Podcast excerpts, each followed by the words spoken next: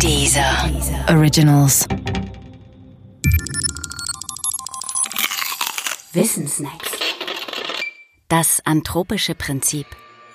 Das anthropische Prinzip hat seit den 70er Jahren des letzten Jahrhunderts für Furore gesorgt.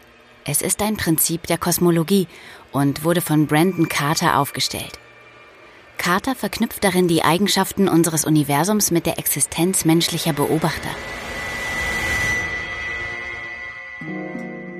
Aus der Sicht der Kosmologie hat unser Universum nämlich eine ganz besondere Eigenschaft, nämlich seine Feinabstimmung.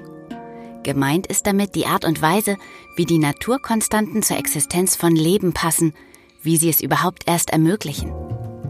Wäre etwa die Expansionsgeschwindigkeit unseres Universums nur ein wenig anders, als sie es tatsächlich ist, dann gäbe es gar kein Leben. Gleiches gilt für das Verhältnis von Elektronenmasse zu Protonenmasse.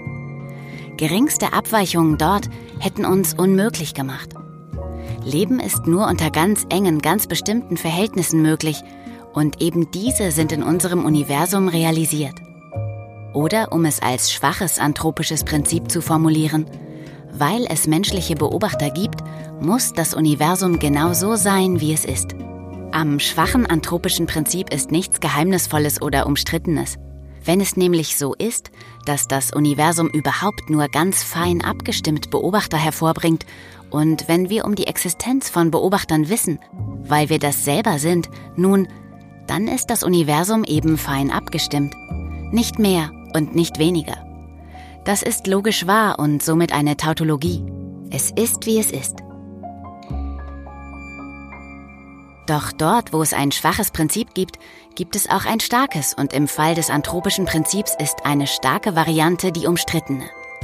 Diese besagt nicht nur, dass die Feinabstimmung des Universums die Existenz von Beobachtern ermöglicht, sondern sie besagt darüber hinaus, dass die Feinabstimmung da ist mit dem Zweck, Beobachter hervorzubringen.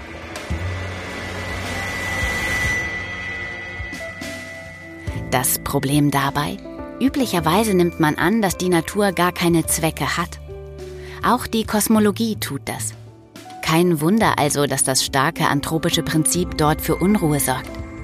Es steht im Verdacht, verdeckte religiöse Elemente in die Wissenschaft zu reimportieren. Und von denen meinte man sich doch schon lange verabschiedet zu haben.